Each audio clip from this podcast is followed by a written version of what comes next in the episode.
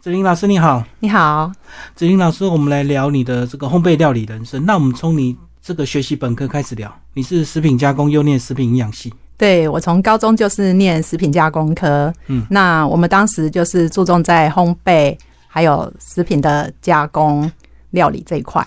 你会选这个科系是跟家庭因素，还是你纯粹就个人兴趣？嗯，个人兴趣，我从小就就蛮喜欢研究一些吃的东西。嗯，小时候很喜欢吃面包，是那妈妈就说：“那你以后嗯结婚去嫁给做面包的好了。”是那等到我上高中以后，我发现我可以自己学，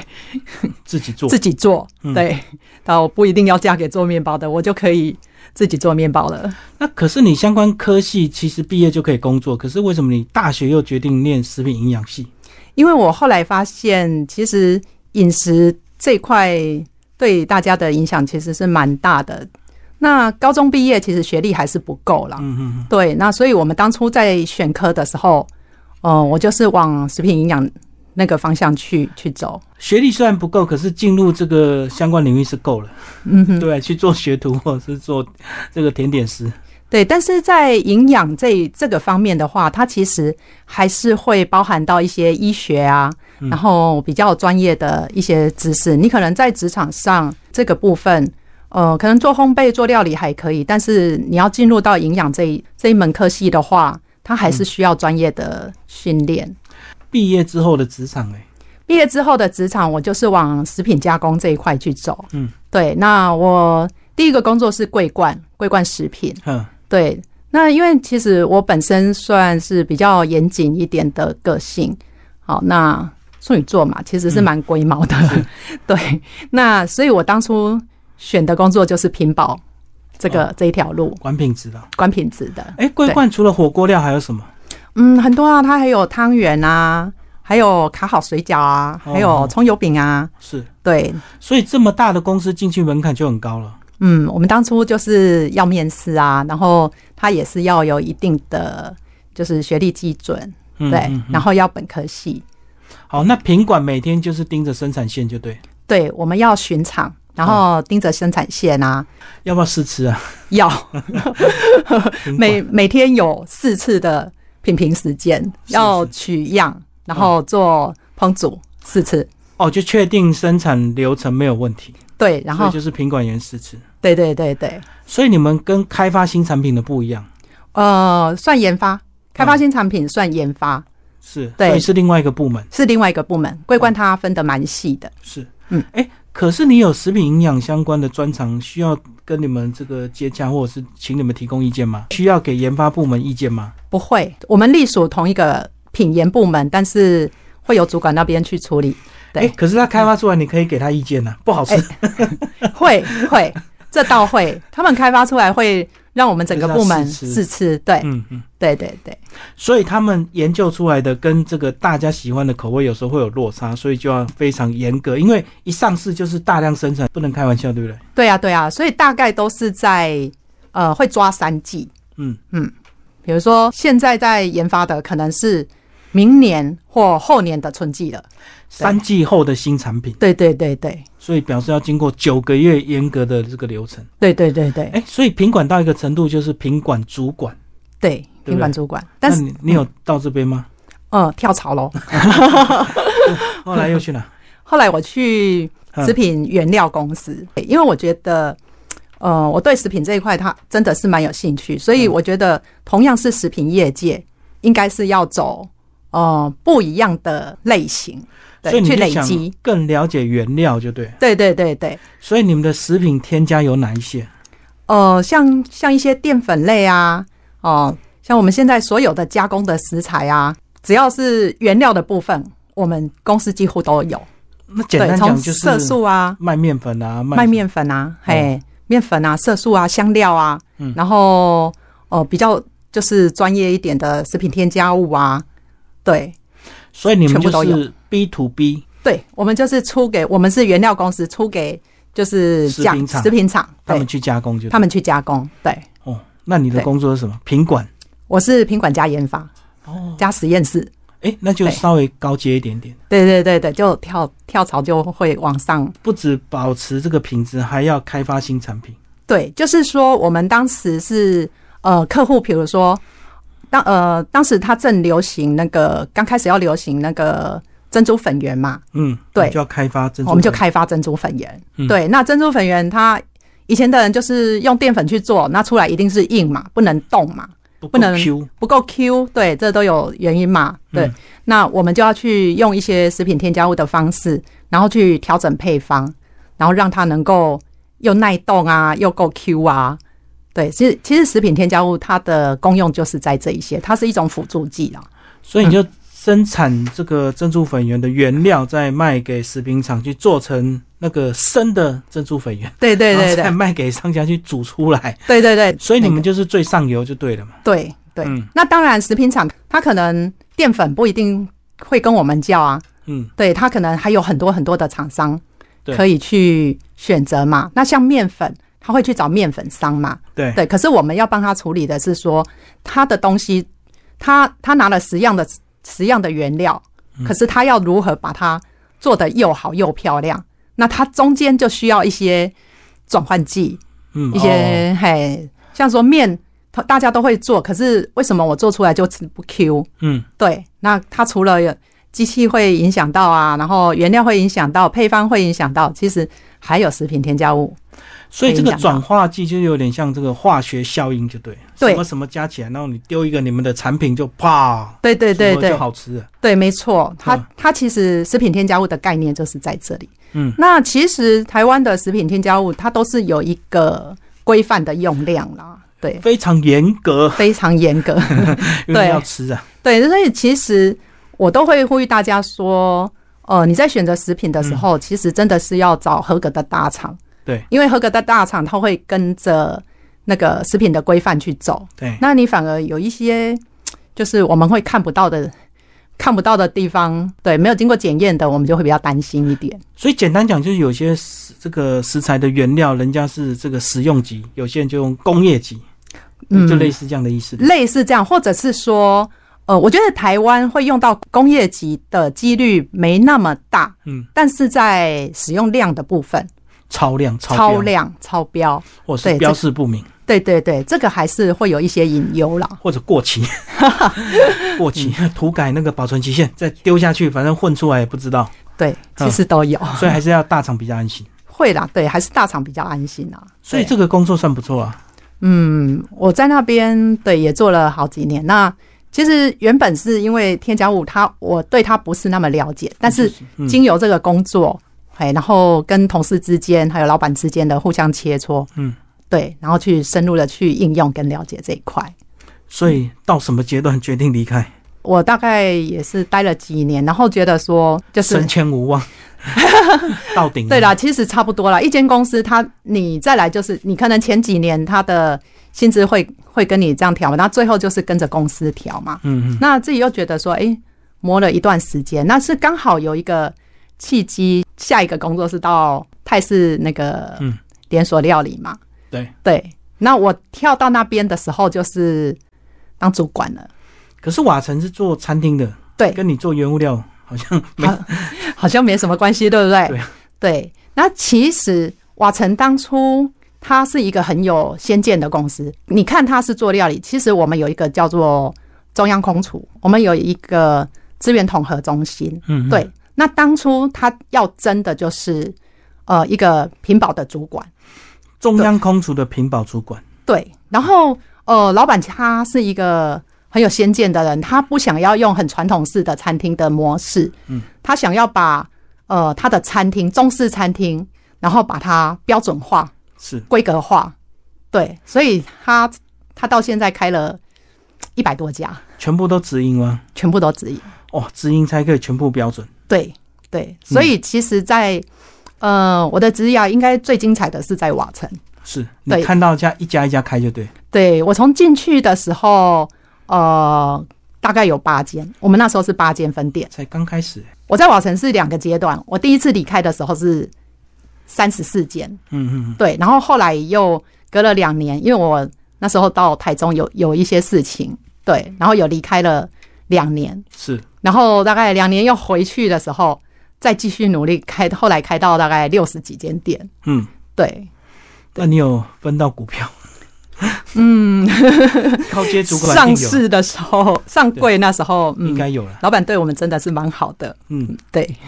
哎、所以你这样子要不要中央试吃啊？就跟之前你第一个工作一样，每天要吃好几次。要，因为我到瓦城的时候，我是从一个屏保的科长，是，好，那时候店家还不多，嗯嗯，然后我是担任屏保的科长，是，好，然后到后来是一直就是往上到屏保部的副理，嗯，对嗯那其实我负责的就是呃所有的原物料从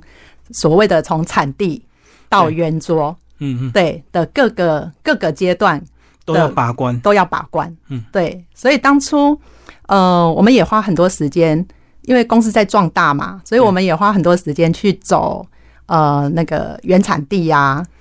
这对是，生产履历，生产履历，嗯对，然后我们去去农场看啊，去跟确保你们每个对食材都是新鲜的。都是新鲜的，对，然后我们去跟他们直接就跟他们谈气做啊，嗯哦，我懂对对对对，直接包，因为你们店面够大。量大，对，嗯嗯嗯，对，所以这一块的，它中间要制定一些标准的流程啊、规格啊，对，就是都在做这里。所以这样你也要常出差， 出差到农地去。对对对对，大概正在忙的时候，大概一个月会跑几趟， 嗯对，然后之后就是固定的去访视这样子，嗯，对，因为即使他今年很好，也不能确保明年很好，所以明对啊年还要再看一 遍。看哦每一季应该说每一季都要去，就看土对啊地有没有污染，哎、对啊，然后嗯，这样子有没有职业灾害？职业灾害哦，天天吃有没有一直吃，然后反正吃边挤， 有吗？其实我们同事有啦，哦，对，然后我自己是蛮克制的啦，对， 所以你酌量就对了。我会酌量，然后因为我有运动，哦哦，对对对对。所以还好代谢掉。那瓦城已经很好了，居然还不是职场的终点。后来就就是结婚啊，然后小朋友啊，嗯因为其实瓦城，呃，离我家真的蛮远的。我当时是住桃园，是，可是公司我第二次回回瓦城的时候，就是老板他对我的待遇是还不错，因为虽然我从桃园，嗯，然后要每天开车来回一百公里到中和，我们的哦总部在中和，是，对，然后我每天就这样子来回的去去上班。对、嗯啊，后来是因为就生了小 baby 嘛，然后在真的太远了，然后先生要创业，所以忍你痛地离去开放是弃为了回家带小孩，是不是？回家带小孩，还有先生要创业，哦，，对，然后这样整体评估下来，因为那时候已经第二个了，对，整体评估下来，觉得嗯可以休息一阵子看看了，嗯，对，所以好才离开职场。那接下来就是先生到底创什 么业？哦，我们是做一些化妆品，然后美发产品的跟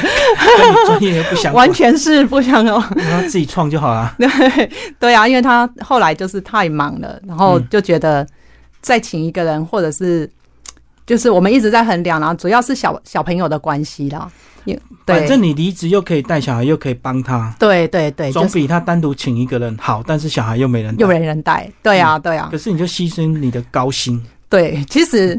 我觉得台湾的妇女有时候在这个时候真的是要做。就是很艰难的抉择啦，人生取舍 就是这样。对啊，因为再怎么说，就是说我原本的工作其实是我自己很喜欢的，对，对，它并不是说只是糊口饭吃的工作，所以当时离开的时候是真的很舍不得。嗯，对，那只是老板有没有怀疑你被挖角？问东问西，说你到底是不是真的怎么样啊？是不 是是不是同业挖角这样？没有没有，因为老板知道我有，他有跟我谈，然后我也有让他了解。他有对，看到小孩就对， 不得不有有相有信。， 我有把满月礼盒给 他。那后来你先生创业有成功吗？我们算就稳定下来啦，这七八年一直到就哎目算前还蛮稳定。对啊，对啊，就自己做、哦啊。现在大部分都做一些电商啊，嗯，嗯，靠电商出货就对。靠电商出货了。那对，有研发吗？嗯，找配合的工厂，对我们也有做自己的品牌，我找找代工厂，找代工厂，对，但是自己就要有 idea，对对对对，就 然后你知道要配方，然后他才有办法帮你做。对对对，然后自己创品牌，啊所以我们有代理经销，好、嗯然后电商的部分有代理经销啊，也有自己的品牌。对所以你有用在你身上吗？ 啊，有啊，我的头我的洗发精都是 都是我们家的，总不能创业我自己不敢用，有有有，所以产品是没问题的。产品没问题啊，我们也呃，这样子做也七八年了，嗯这个产品还在卖啦。 所以表示没问题，要不然投诉客对诉。对啊，对啊，好，那终于聊到正业，这个你的生命终于走到现在，对不对？嗯就是嗯开始进行一些料理烘焙。诶，嗯哼这个好像跟你妈妈有关系，对不对？对，其实我当初我说我离开瓦城，中间有两年是、嗯就是到台中，到台中嘛。其实那时候是刚好有一个契机，台中那边呃，就是有有一位老师他在教精力汤这一块。那那时候也刚好我离开瓦城，那时候是刚好我妈妈过世，嗯，对，那也大概十几年前，快二十年了。对，然后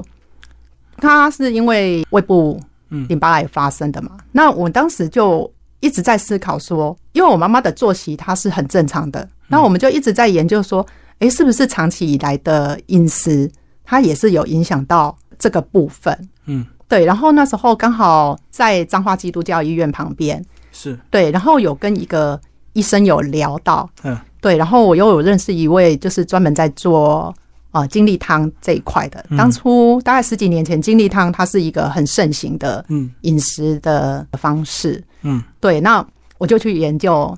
这一块。所以这两年刚好就是你这个妈妈离开你，算是疗伤，然后顺便想要对探索对，然后原因。对，然后我就在那边，我就在那边开了一间 那个精力汤的生机饮食的的门市。嗯好，那精力汤到底是什么？是不是一大堆蔬菜水果打一打精力汤？对，其实统称是这样，但是其实，在我们的营养概念来讲，呃，人的身体它有分生冷跟燥热嘛。嗯嗯，对，那其实我觉得精力汤它应该是要再更深入一点，去帮就是适合的体质，然后去做调配。做搭配，不去能做老是搭配综合。对对对对，那不管是生病的人还是健康的人，他其实能吃的东西都不一样。要限制。要限制。嗯对，那其实，在这一块，就是我自己是蛮有兴趣的，然后就去研究。那当初其实，在基督教医院旁边，张基旁边嘛，本来想说，哎、坐的客人是病人，嗯，后来发现说，哎、其实病人他能吃的东西反而比较比较有限，有限，然后反而是做了很多医生、护士，然后有健康观念的人。对，然后还有那个呃县政府的， 嗯嗯，对，反而是做了很多这一类型的客户。等于你是健康超前部署。对对对对，那他们就会很喜欢我的料理，是因为诶，他们大概会跟我聊一下，诶，他的体质状况。嗯那我们不是医生，我们不能开药，可是我们可以从饮食来做调整搭配建议，搭配。对，所以你就帮他调精力汤。我就帮他们调精力汤。哎、对，那前提是不是都不加糖？嗯，不一定啊。如果像有些人他对没有甜味，他完全没办法接受，嗯，对，那你就可以加一点点蜂蜜呀、嗯，对呀、那他的体质也是可以吃糖的，那我们还是可以加啊。所以对啊精力汤的这个本意跟减肥没有关系，其实没有关系 是，为了要减糖。对，不两码子是事不是。其实我当初就是，呃，我当初开店的时候是有一个口号是，无论你今天吃了什么，嗯，每天一定要来一杯精力汤。补充对嗯对，就是说，哎、你今天吃饭吃肉，你通通都可以吃，可是你的蔬菜水果不一定吃的足够。理论上一定不够。 对，理理论大家上都一定不够嘛。对啊，嗯可是当你来喝这杯精力汤，你就可以保足你一天所有需要的蔬菜水果的成分。而且你比较厉害，因为你有相关背景，所以你可以调一些克制化的精力汤，对我几乎都是克 制化。所然后以什么菜你都知道。对啊，然后客客人来大概看一下，哎、一样吗？今天喝一样的吗？嗯是嗯对，我就会帮他们克制化这样子。对。然后他们一定会感受到有影响才会一直来，不然对如啊果觉得没用， 因为那价钱绝对不会太便宜，对不对？ 对啊，对啊，因为对有啊，一定的价值、啊，一定的价值。对、嗯我们有客人，他就是每天他就是固定来，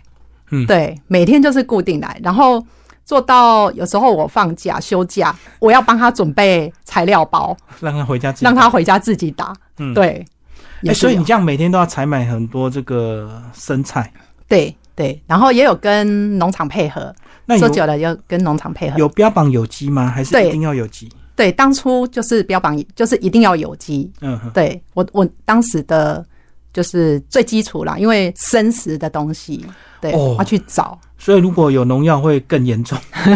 因为我们的热食可能还会破坏，对不对？对对还会对，好一点点。对啦，对、嗯啊，所以在呃打精力汤的流程上也会特别的注意啊，比如说在清洗呀、然后那个用的水啊，嗯，好生食可以生食的水，那甚至中间我还会做一道打臭氧啊，嗯，哎，把它的一些呃残余的农药啊，或者是一些生菌素啊什么，通通就是把它再做一道比较完整的清洁。就臭氧把它打进去。对，臭臭氧它是一个过程，哦它打出来是一个泡泡嘛，嗯对，然后是一个过程，嗯，对，哎、这样两年不错啊。嗯，就 是那可是可是我后来又回瓦城，后来就是因为其实我们我当初那一家店，它那一块地嗯，它就全部就是要敲掉重盖，那那再找啊，还不简单？有，那当初也疗伤也疗够了啦，因为哦其实当初在那个契机下是真的是就是母亲过世嘛，嗯，对，然后后来就呃就想说收掉是要再找还是要回台北？可是那时候应该会有人想要找你要加盟，因为他觉得你这个东西不错，对不对？想跟你学技术。有啦，可是我觉得当时在彰化这个概念还没那么强，还有当初的加盟这种观念还没有到像现在那么的，所以你讲的是很早很早，大三概十年前没到三啊十哎年啦，大概啊，十几年前。十几年前啊， 嗯对，其实是我觉得加盟这个应该是这几年，就是大概这十年开始蓬勃发展的啦。嗯，对。那当初哦、我们有几位他想要来学，那我可以教他们，可是他们会落在一个就是说，呃，应该说营养的专业知识不不足，对他只会对打，他只 会打，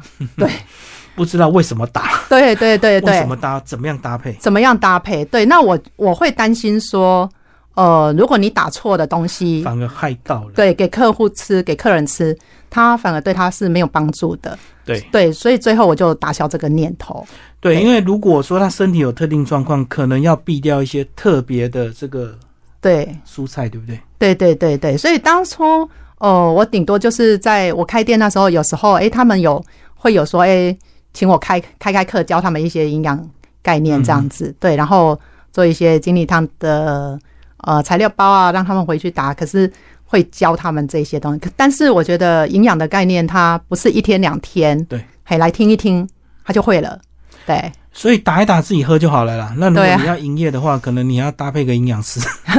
对，对，对，一般来讲， 所比以较，好一点。嗯，对，好，那接下来我们再来聊你的社大开课，你在三英的社区大学开嗯了哼一个、呃轻料理，对对嗯对，其实我那时候是因为回来工作了七八年嘛，是那其实心心里还是有一个是自己是做食品的灵魂， 餐饮魂，餐饮魂，蠢蠢欲对，动。食品的餐饮魂。 对，对，那其实小孩子也慢慢的大了，也不用也不用整天盯着啊，所以你空巢 期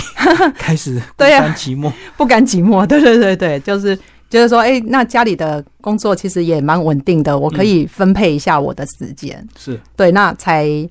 才又重新走出来。对，嗯那其实在家里真的太久，呃，真的是不行，会会有淡淡的忧郁，社交退 化社交退化是真的。 是。对，哎、所以这是你第一次开啊？零零散散开过课，但是到社大是第一次，哦，对，所以对我来说是一个蛮大的挑战。对，因为社大也是十八周有要有点系统，不能对，想到什么做什么。那你刚刚讲对零散，可能就单独开课，那就简单多。对对对，就是像说以前有人呃邀约说，哎、可以到农会开个开个课吗？体验课，体验课，对，对，半天半天，就对，没了，简对单。对对对，这种比较简单。那哎、诶就是后来就是呃，我重新再踏出社交的时候，就是第一个就是去合唱嘛，那第二个就是到社大。嗯，我就想说，我就从我最感觉最熟悉，但是又很久没碰又陌生，嗯，对的烘焙开始，嗯，对。然你这后样听起来好像你是关在家里很久的家庭主妇，重新 有一点回到社会。对，其实两年前是这样，嗯，大概一两年前啊，一年多前，对，那会觉得自己会觉得说应该要再走出来了，对啊，对因为刚听老半天根本没有合唱团，结果突然又嗯冒出个去唱合唱团，嗯哼哼，所以那是也是唱歌，也是你之前的兴趣。就想说出来吼一吼咯，也就是一个学习 OK 然后想说去跟跟人接触这样子，嗯嗯嗯对，然后主要然后又去社大上课，然后我就从烘焙开始哦，上别人的课，上别人的课，上老师的课所以你，加减复习，又学对对点对新东西。对，那其实我也是在那边上了，呃，应该说第二学期，第二学期到第三学期，那跟呃那位烘焙老师就还蛮有的聊的。那我们也就是聊到健康的概念，嗯，对，那那老师他就鼓励我说，哎，那你要不要应用你的以前的一些经验，然后嗯是来试着开课看看，把这些传达给学生。嗯，哇，对我来说真的是很大的转变跟挑战， 然后就接招，接招哦。然后就开始规划课程。嗯对对，所以你其实课程已经全部排出来。还出来啦。嗯对，那我这次就是竹北也有，竹北就是我原本上课的地方嘛。是，对，然后再来就是三英，嗯，对，三英社大是刚好，哎、就娘家在那边嘛。对，每周回家顺便上课。对对对对啊，娘家就剩爸爸嘛。那你知道，妈妈跟爸爸是不一样的。妈妈还在的时候，你回娘家，妈妈一定说你不要走，留着多聊几下，嗯，对不对？那爸爸的话，他就会说，哦，不要太常回来啊。然后没事别回来。嘿，哎呀，对嗯男男生都比较会替小孩想，对，然后妈就妈有时候会比较舍不得、纠啊，结。对对对，然后、那我就慢慢的，哎，刚好有这个机会，就社大那边，然后就想说，哎，那我在那边开课的话，我就可以每个礼拜回来去晃一 下。所以你就是找理由光明正大的回家，他就没有对办法说叫你不要来，因为你是我为了上课。对，然后我本来还担心我爸爸会会不高兴，结果上过年那时候，他问我说，哎，啊，你不是要上课啊？怎么还没回来？嘴巴跟心里是不一样。对，其实听了还蛮窝心的啦，蛮感动的，就觉得嗯，我报对了。对好，但是我们还是简单把你的这个规划讲一下吧。轻料理的意思是什么？是热量很轻的意思吗？嗯，我还是说火候很 小，应该是说对身体比较没有负担的料理。是对，那那就是生菜沙拉生菜，哎、我们也可以加热 啊，是啊，对呀、嗯然后我们也可以应用一些呃料理的技巧、嗯食材的选择，嗯，对，然后来做一些创意的改变。对，那你讲，既然对身体比较没有负担，是指它就适合下午茶吗？它不嗯能当正餐。可以哦，可以是哦吗，也可以啊。嗯，对啊，像我的菜单里设计，它就会有一些是点心类啊，然后正餐类啊，嗯然后到下午茶都有。其实既有的概念，轻食好像就是面包，对对不对？然后好像三明治，对，嗯然后冷的就简单的。简单嘛，冷的，对，所以呃，在我的菜单里面，我应用了一些食材的挑选，嗯好，比如说我有做一个呃香煎鱼菲力哦，哦， 主餐，主餐哦， 对不是主对？餐？对，比如说像鳕鱼类，它的脂肪含量它就很高，嗯，还有鲑鱼，对不对？还有鲑鲑鱼，鱼对，肚好油，很油嘛。可是但是你如果取的是鲑鱼的背，哦，或者是比较瘦的地方，哦，对，那就是这样去选择。然后像呃，我们也可以选择鲈鱼，嗯，哦，它它的营养成分又高，那个肉质又细致，对，那它是带有它的腹部有油，嗯，嘿，然后但是它的背部是瘦的，那你也不能完全都不吃油嘛，对对，那我们就是用这样子去选食材去搭配，那呃。以前人家可能鱼怕煎了会烂，可能果粉用炸的，对对，那我就要用一些方式来教他们怎么用煎，怎么煎鱼，但是又不会 破，不会烂掉。又不会烂掉，那不是不粘锅吗？ 好的不粘 锅，好的不粘锅，真的。对，那我们当然也是会应用一些技巧，还是有的料理的一个技巧，就嗯对对对对，那那我们就是少糖少盐，好，那少油。嗯那像油的选择，以前大家习惯用猪油，那我们可能慢慢的改变用橄榄油。从以前到现在接触的食材很多，嗯，对，所以在食材的挑选上可以去做一些变化。嗯对，那在料理的手法上，像我当初我就是强调说，你的轻食不一定是面包类，不一定是生食，嗯好，那不一定不一定说吃起来就是冷的，好像我还有第一道是温沙拉，哦，现在也很流行哦。对，那它就是把沙拉变成做有点温温热的，不不是说像冬天大家都哇这么生冷我不敢吃，嗯对。可是它还是它还是可以做出一道很美味的料理，所以可以透过部位的选择、料理方式的一个选择，然后搭配组合的选择，让你的身体负担变轻，并对，不是分量变 少。所以很并多不人用听，轻料理吃不饱，其实不用，嗯对它吃完还是还是可以很饱。那比如说像我们哦，我还有一道菜是花椰米，然后的海鲜饭，嗯，嗯，你海花椰鲜米好流行，对呀、那就是像它就是低卡低热量嘛，对，它就可以当成主食。好可是你的花椰米不会是教大家从一颗花椰菜切出 来吧，应该是现成的吧？现成的有啦，那我我也会示范怎么做。哦，不是对全部剁碎就好了 吗？很对，简单其实嘛，啦，它是啊就是剁碎，然后稍微稍微烘干。嗯，对，因为你再来你在料理的时候，它才不会烂掉，掉。对，所以不能够剁碎直接用，不行不行，其嗯实剁碎直接用下去就是出水了， 那就变粥啊。 也可以啊。嗯哎、这也是创意料理哦， 可以收进来。花椰菜粥，嗯对，就是类似这样的方式嘛，然后换把它替代成当主食嘛，嗯，对不对？然后诶，那搭配一些海鲜，嗯然后我们这样一样是可以做出一道它是一个主食的，然后营养又丰盛的一个一个料理。我听完你这一系列的设计，好像感觉就是完全在怀念你的妈 妈。有没有对啊，觉其实我会想要开课的原因还有是因为我觉得可以把这些简单的方式嗯带入就是每个人的家庭。得是对你不要做到五星级的大厨，做到说，哎、大家看到会怕，哎、好难哦，我不会。对，然后食材的选择，我会就是尽量的去挑一些季节性的食材。嗯，对，那我会想要带领学员的方式是说，我希望他们能够在家里就能够慢慢的去改变他的饮食，然后不要说想到说，哎、健康料理、轻料理是很难，好复杂，很复杂，或者是哎呀都生冷啊，嗯我吃不习惯。是对，其实是可以从家庭开始的。嗯，对，所以我其实，在设计这个课程的时候，嗯，也是有老师会说：“哎、你这样做，学员如果太简单，会来学吗？”我说：“我就是要让他们能够简单在家里做。”嗯，对，所以是学完回家做，不是非要把你绑在这边对对对跟着老对，师做。跟着老师做。对，那我当然希望说，呃，其实社大它还有一个很大的特性，它是所谓的共学。嗯，对，它最近这几年一直在推的是成人教育嘛，是对，然后共存共学这样子。嗯那我会希望说，诶，学员可能，嗯，几堂课以后，大家也可以互动，互动，就是一起对去种 菜，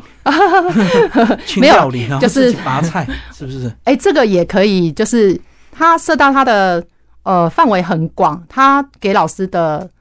就弹性是很大弹性很大可以，我们也户外可以课安程排，对，对也可以安排户外课程啊，像现在的食农教育啊，是。对，那也可以就是有穿插几堂这种课，好，嗯那你上课的学生都是婆婆妈妈 吗？还是也有年轻人很注重这个身体健康？其实不一定哎、嗯你看，像我们在竹北，那竹北社区大学，它有非常多的学生是呃下班过来的，然后都很年轻。科技业爆肝，所以要保重，嗯注重身体。对，那对他们来说，上课其实也是一种舒压。对，对，那有时候他们下课，有些他不一定会回家做，可是他就是想要来把他的心理放空三个小时，交朋友啦，对顺便交朋友还可以，反正三个小时后还是有点东西吃，还有东西可嗯你以一吃定会。示范嘛？对呀、嗯对，那我会示范，然后他们也会操作。是，对，然后其实有蛮多这样子的学生，上课还顺便兼吃晚餐，对对对 取对两个，对这交是朋友。对，这是我们的嗯，这是我们的优势，然后上完十八周就好几个班队，就这 样就凑在一起，这个他们都没有浮出台面。 反正早晚会公开。如果长久的话，好，谢谢子玲老师为我 们介绍你一一路的这个烘焙料理人生，谢谢。谢谢。